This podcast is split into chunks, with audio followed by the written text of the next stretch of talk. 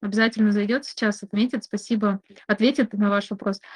Спасибо, Альберт, за то, что подключился до этого выступления. А я готова анонсировать нашего следующего спикера, Полину Хамову, которая расскажет про страх работы с нетипичными клиентами. А, скажу, опять же, свое субъективное такое мнение о том, что для меня эта тема очень актуальная, а, очень нагруженная, вспоминая особенно начало практики. Несмотря на то, что у меня была подготовка по э, клинической психологии, где мы видели разных клиентов, этот страх при начале работы, он действительно присутствовал. Поэтому я с нетерпением жду доклад. Полина, передаю тебе слово. Так, ну что, добрый день. Слышно меня, видно? Да, все отлично, слышно, видно.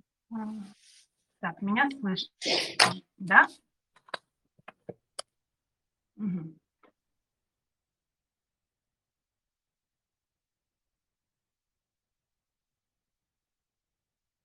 Полина зависла.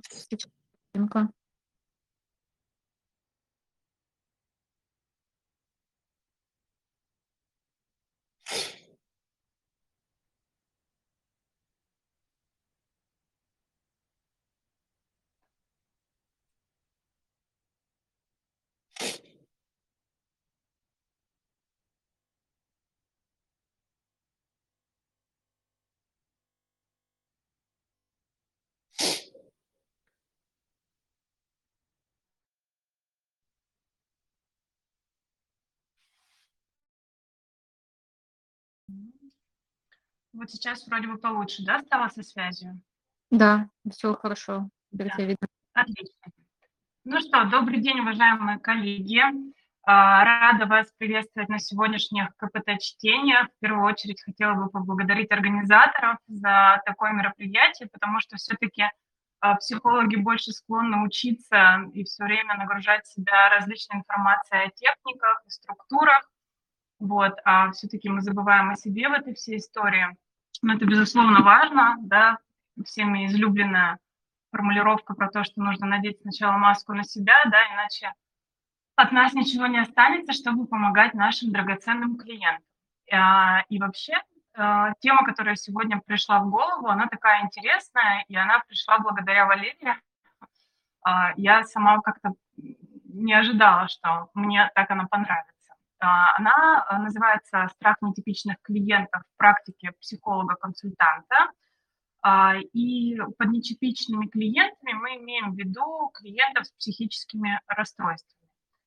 И вообще, в первую очередь, хотелось бы определить, что такое страх. Да? Это вообще, в принципе, собирательное определение такое нашего эмоционального состояния, а, а именно какой-то нашей защитной биологической э, реакции на реальную опасность или на мнимую, да, э, мнимую опасность, которая может представлять угрозу нашему реальному существованию или нашему имиджу, или каким-то важным нашим ценностям. Поэтому э, порой страх именно клиентов с психическими заболеваниями, о которых мы, например, не знаем, или знаем, что мы будем с ними работать, но мы не знаем, как с ними справиться, может даже несколько а, парализовывать специалистов, а, отказываться а, от поиска новых клиентов в страхе как раз-таки столкнуться с какой-то неизвестностью, нарушениями психики. Или некоторые специалисты могут быть, могут думать несколько стигматизированно, например, о том, что психические заболевания – это какая-то неизлечимая история, и человек с психическим заболеванием может быть общественно опасен или опасен именно в контексте э, психотерапии, да. Но на самом деле люди с психическими расстройствами, даже по статистике ВОЗ еще 2019 года, да, то есть такого э, до ковидного времени, до времени всех геополитических изменений, э, каждый восьмой человек в мире имел то или иное расстройство психики, начиная от тревоги и депрессии, заканчивая более тяжелыми какими-то а, расстройствами, со значительными нарушениями мышления, эмоциональной регуляции, поведения.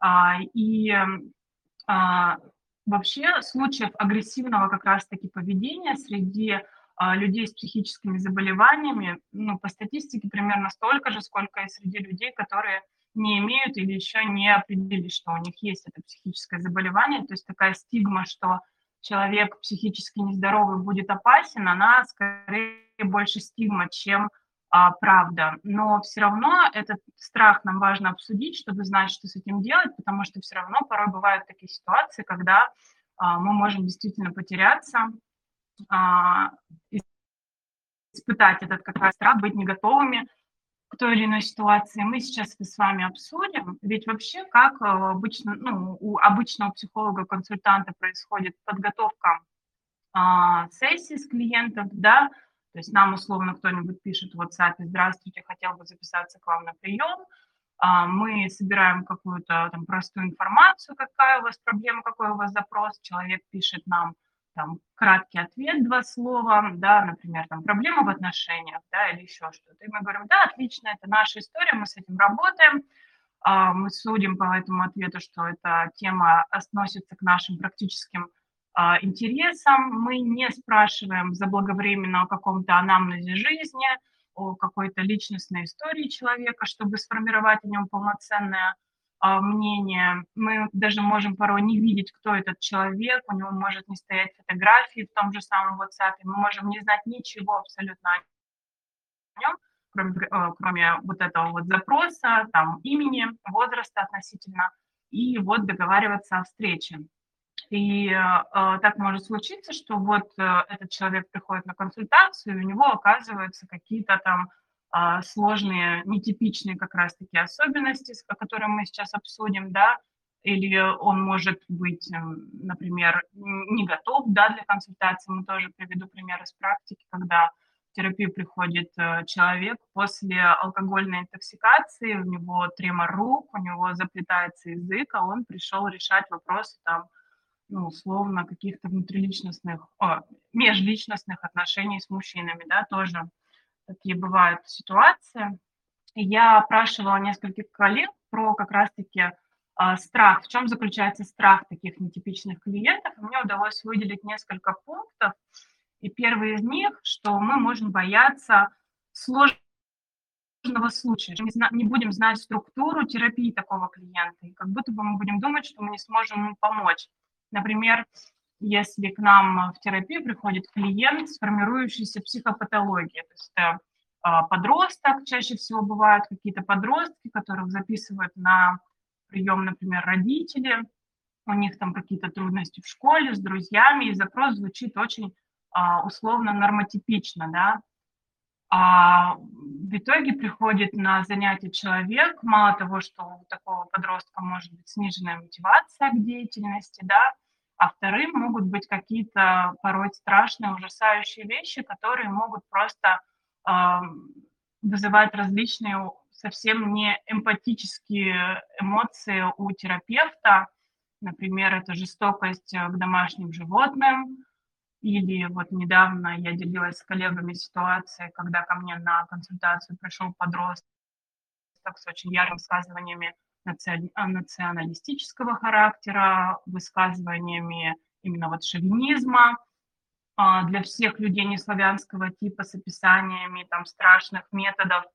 И а, это реально вызывает эмоции такие, что ты не можешь сопереживать этому клиенту. А, они вызывают лично у меня в той ситуации бурю отрицательных эмоций. Ты не можешь поддерживать человека, который жестоко обращается с животными и со смехом об этом рассказывает. Ты не можешь терапевтировать его трудности в учебе, когда он делится с тобой этой историей.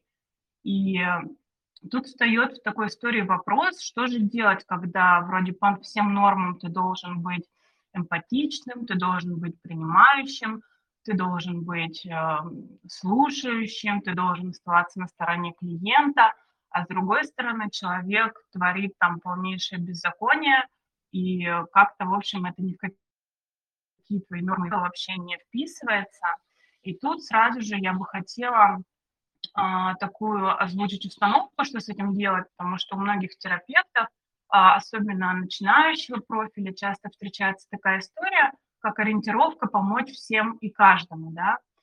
А, но так ведь не работает, потому что вообще а, психологов часто дум, путают а, и думают, что это что-то похожее на религиозных наставников, которым можно принести все свои самые темные стороны души, как на исповедь, рассказать все самое страшное и сложное. И вот психолог будет хранить молчание, тайну терапии. Но важно отметить, что в таких ситуациях, когда человек делится каким-то, опять же, полными противоправными какими-то против человека историями, мы не обязаны э, быть как бы создавать себе, как в первой лекции было, травму свидетеля, мы не обязаны поддерживать эту историю, и мы можем остановить на корню, чтобы человек с нами не делился этим, мы можем сказать, что мы имеем право сообщить в полицию, мы можем предупредить об этом человека, то есть это такой важный момент, э, которым важно понимать, что мы не обязаны разделять эту историю с человеком, и мы не должны строить из себя вид, что мы его в этом поддерживаем. И, может быть, в этом и есть а, даже какая-то суть положительной терапии, как раз-таки, вот, например, для людей с расстройством личности, что даже у психолога он не найдет поддержки для своих страшных деяний. А, и то есть этот момент мы должны озвучивать. Не нужно, когда тебе страшно в терапии, там, больно и неприятно это слушать, играть какую-то роль и сдерживать свои негативные эмоции, а лучше говорить об этом прямо, да, если возникает необходимость, можно даже закончить, этот, э, ну, закончить это взаимодействие, потому что вы просто не обязаны, да. А второй такой страх, который был назван, это что мы боимся а, нетипичного поведения на консультации, если все-таки человек пришел, да, а, и вот он как-то себя так или иначе нетипично ведет. То есть это может быть агрессия какая-то, да, провокационное поведение. А, любое насилие имеется в виду, конечно, моральное, да, в сторону терапевта. Я, по-моему, на прошлых КПТ-чтениях делилась своим опытом, когда пришел человек и сказал, а чем отличается вообще проститутка от психотерапевта, имея в виду, что вот вроде как а, вот психолог-консультант тоже кивает э, и получает за это деньги. Ну, какая-то, в общем, была а, полная чушь, и, конечно, это может задеть, но, а также это может быть и несколько терапевтично, да, если терапевт сможет сохранить свою вот роль по, относи, по отношению к клиентам, клиенту, чтобы не остаться подавленным после этого. А, или, например, а, истории про то, что вот нетипичное поведение, да, а если а, клиент приходит, а, ну, я не работаю с людьми, понятно, в алкогольной и наркотической интоксикации, в принципе, злоупотребляющими а, там, алкоголем, которые имеют с этим проблемы. То есть я не умею их терапевтировать, не беру в терапию. Когда приходят, вот был, было в опыте тоже, что женщина пришла э, э, после длительного запоя, да, как я уже рассказала, решать проблемы, там невозможен продуктивный контакт, и тоже в этой ситуации нужно как-то не растеряться, мы же хотим а, всем и каждому оказать э, положительную помощь, да, вот. Или другая ситуация, которая здесь будет более полезна, а, вот как Альберт уже задел тему суицидального поведения, да, а, мы тоже можем бояться с этим столкнуться, не ожидать этого. Например, тоже был случай из практики, когда ко мне на консультацию записали здоровую, относительно, да, какие-то ну, по крайней мере, не говорили вопросов, что есть какое-то нездоровье. Девочку-подростка записали в частную клинику, такая высокостатусная семья, все было хорошо как будто бы, да, там какие-то школьные проблемы опять. И на консультацию пришла девочка-подросток, все хорошо, мы знакомимся. И потом ну, я начинаю замечать, что ее, а, она начинает демонстрировать некоторую заторможенность. То есть мышление становится более таким тугоподвижным, вязким замедленно, и потом она в течение там, первых 15 минут консультации внезапно признается о том, что перед тем, как а, ехать в клинику, она выпила определенное количество медикаментозных препаратов с целью лишения себя жизни. А, и вот у нас так происходило знакомство, понятно, что в этой ситуации нет никакого смысла дальше да, проводить терапию, говорить, а что, почему, а с какой целью. Здесь нужно действовать быстро. А, и вот что делать в такой ситуации, да? А, нужно звонить в скорую сразу же. Э, скорая помощь у нас приезжает на такие ситуации очень быстро. Здесь никакая тайна не сохраняется. вызывать родителей. Скорая помощь в этот момент дает рекомендации. Например, в том конкретном случае было оказание первой помощи с помощью так называемого ресторанного способа, да, приносят кувшин воды, ведро, э, и нужно вызывать рвоту, много-много пить, потом скорая приезжает и отвозит такого пациента а, в психиатрическую клинику. То есть тут тоже, да, а, страх в этой ситуации, он не помогает, помогает именно понимание, что можно сделать в той или иной ситуации, что мы не должны винить себя за это, да, или мы не должны стараться как-то от, отговорить человека в этот момент. Мы должны решать проблемы по мере их а, так называемого поступления, да, но это уже если вдруг такой человек приходит. А, вообще можно же как-то подготовить себя а, перед консультацией, чтобы а, неожиданностей было меньше, и первым делом мы должны достаточно хорошо собрать а, информацию о клиенте до консультации, да, то есть мы должны сказать, что опишите, пожалуйста, ваш запрос кратко, да, не просто проблемы отношений, а что конкретно с кем, какие проблемы, да, а, то есть кратко, но не в два слова, несколько предложений хотя бы, чтобы мы понимали, а, какой вопрос, да, вот вам бы хотелось бы решить более конкретно. А, спросить также можно, обращались ли вы ранее к психологу когда-либо, обращались ли вы ранее к психиатру или неврологу, это тоже можно все спросить еще до запуска, записи на консультацию. А, если, конечно, так обращался, можно попросить предоставить выписки, если они есть. А если человек отказывается делать это онлайн, можно попросить принести их на консультацию непосредственно. Да? То есть это такие важные моменты, которые а, могут вам помочь э, сформировать какую-то общую картину еще до вашей встречи. А второй – это уже такие как бы мои личные лайфхаки, так скажем, да, очень важно, если клиент приходит к вам не по рекомендации, а впервые, да, неизвестно откуда, так скажем, а, если это возможно, проверить соцсети такого пациента или клиента. Это сделать э, несложно, если эти соцсети есть, да, какие-то ссылки в Телеграме, например, страница ВКонтакте, может быть, э, в запрещенной сети тоже что-то есть, можно найти, да, если, конечно, ничего нет, и человек записывается впервые, я еще привожу такой метод, не знаю, может быть, вам будет полезно, но я вот для себя еще со временем работы в психиатрической больнице а, стала этот метод использовать. А, это проверка номера телефона в GetContact.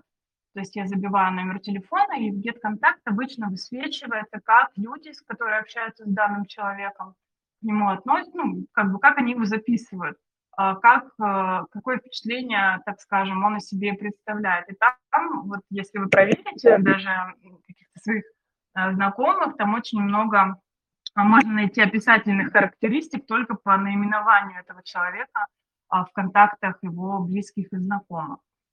Вот. И еще один такой вывод для себя во время практики я сделала про подготовку пространства. А почему? Потому что сейчас а, многие психологи работают в кабинетах, например, на аренду.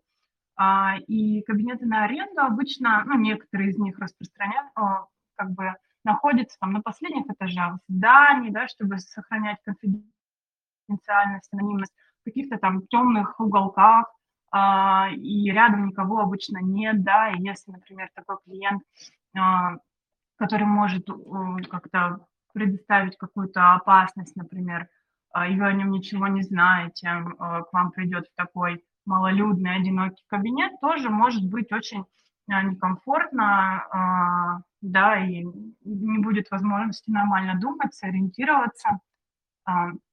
Поэтому важно тоже вот при первой записи, если у вас мало информации о человеке, если у вас есть какие-то подозрения, все-таки доверять себе в этом вопросе и выбирать кабинеты – где, а, там, например, активное время приемов у других специалистов, где есть какие-то люди рядом. А, я вот, например, в личной своей практике а, часто подростков или, ну вот так получается, что мужчин принимаю первично в клинике, именно где есть там кто-то рядом, да, чтобы не было моментов просто даже моего личного какого-то дискомфорта, вот для себя я выбрала такую историю в практике. Может быть, тоже вам будет а, полезно этот момент. А, вот. И еще один такой момент, который я хотела бы в рамках нашего времени обсудить, это такой, а, такая установка во время консультации, а, она у меня называется «Только маме не говори». А, у меня это случается обычно с подростками, но и бывает с людьми с взрослого возраста, которые от кого-то зависимы, да, только не говорить тому-то, тому-то человеку, но особенно с подростками, например, про самопорезы, противоправные какие-то нарушения, и вот опять ты должен становиться человеком, который разделяет вот эту вот э, тайну, которая может потом нанести тебе самому угрозу. Вот эта вот установка «не говорить» – это очень пагубная установка, потому что вот если мы возьмем, ну или что там еще может быть, там, например, подросток установил с вами хороший контакт, да, и вот он делится, что он начал злоупотреблять наркотическими веществами или начал их распространять с целью заработка, да, и вот это вот такая тайна, а, это все мы не должны хранить тоже, да, об этом мы обязаны сообщить все-таки родителям а, и повлиять как-то с той стороны, да, не нужно это брать на себя, а, создавать себе лишние проблемы, мы все-таки помогающий профиль профессии, а это все очень пагубно влияет и, и на наше психическое состояние в том числе, да.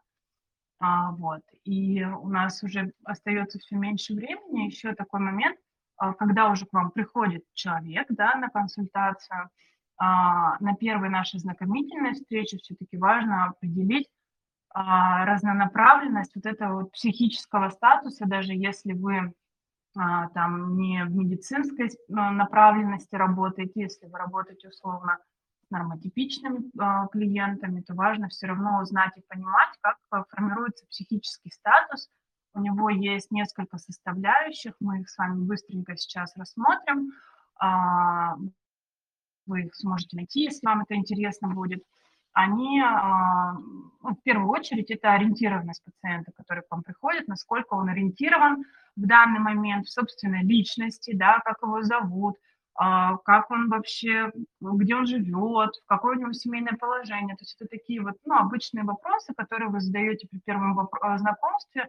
А если не возникает никаких вопросов, ответы по существу, то мы там спрашиваем ориентацию во времени, как-то это неоднозначно, да, а, вместе, как вы добрались. То есть это тоже такие показательные вопросы, которые иногда могут вас навести на мысль, что что-то не так, что-то все-таки выходящее за рамки. А, потом важный момент из психического статуса, второй такой э, пункт, это особенности внешнего вида пациента, как это ни странно, а, клиента, это тоже нам может дать очень много информации а, о дальнейшей какой-то внутренней диагностике, оценке, это то, как выглядит клиент, соответствует ли его внешний вид времени года, месту нахождения, да, как он одевается, может быть, это какая-то излишняя демонстративность, да, или несоответствие там полу и возрасту. Когда это все чересчур, это тоже дает нам какие-то э, знания. Или, например, что когда пациент приходит летом, да, в очень длинной толстовке, длинных э, штанах там и так далее, что это может быть сокрытие каких-то, например, самопорезов, опять же, да, это тоже такие моменты, на что нужно обратить. Или, на, например, когда человек приходит, и у него на лице много различных татуировок или каких-то там э, очень много каких-то не, необычных вещей, на которые можно заподозрить свое внимание, не которые там сделаны для красоты, а которые скорее как демонстрация какого-то своего внутреннего, не знаю, внутри личностного конфликта. Вот это тоже на это важно обращать внимание – на своеобразие макияжа, да, прически, стиля одежды. Это тоже мы видим а, опрятности внешние, и тоже обязательно на это нужно обращать наше внимание, да. А, помимо этого, а, помимо того, что говорит наш клиент, мы должны все-таки обращать внимание на его невербальные характеристики, к которым относятся а, конечно же, то, как он в первую очередь входит, как он садится, как место выбирает, как он, в принципе, себя ведет, может быть, неусидчивость какая-то постоянно, его там ну, такой поисковый инстинкт, что-то вокруг его может тревожить. То есть такие вот моменты, на которые вы могли бы обратить внимание, которые не снимаются например, просто обращение внимания на, а, там, ну, просто какую-то тревогу, да, при первом знакомстве с терапевтом. А потом мы должны обратить внимание на то, как человек, собственно, вербально, да, речь свою проявляет, как он, насколько он интенсивно а, говорит, эмоционально, структурированно, да, потому что в структуре речи мы тоже можем а, увидеть какие-то нарушения мышления, которые свойственны той же, например, шизофрении, да, когда вроде бы человек интеллектуально сохранен, вместе времени ориентирован, а когда говорит, получаются какие-то нелогические связи, да, какие-то привнесения, а, не похожие на реальность. Это тоже вот моменты, на которые важно все-таки обратить внимание, уточнить, выявить логику все-таки а, мысли, да, и еще вот такой вот момент, на который мы тоже должны обратить внимание, у нас уже потихоньку заканчивается время, это, конечно же, на характер предъявляемых жалоб пациентам, то есть э, насколько он все-таки ну, говорит, что вот его что-то беспокоит, да,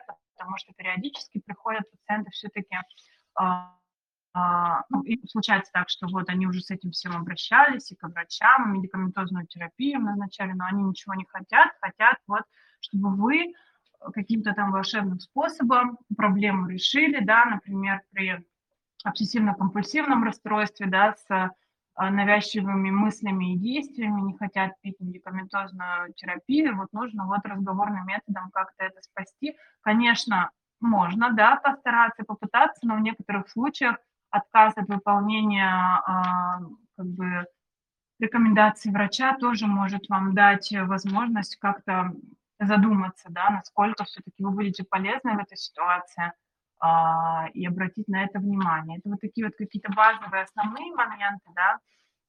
А, помимо этого еще, в принципе, как с вами клиент контактирует, это все может вам дать почву для размышлений о психическом здоровье, да, о вашей возможности а, терапевтических влияний с таким человеком и то, на что нужно вам обратить внимание. На этом я буду заканчивать, раз у нас уже, а, по-моему, подходит да, к концу, если не ошибаюсь, Лер. Да, да, как раз а, у нас уже сейчас новый спикер. А, вопросы также тогда можно будет задать в комментариях к анонсу. А, спасибо большое за твое выступление. А, я надеюсь очень, что сейчас многие услышали вот этот страх, тревога у каждого свое от нетипичных клиентов.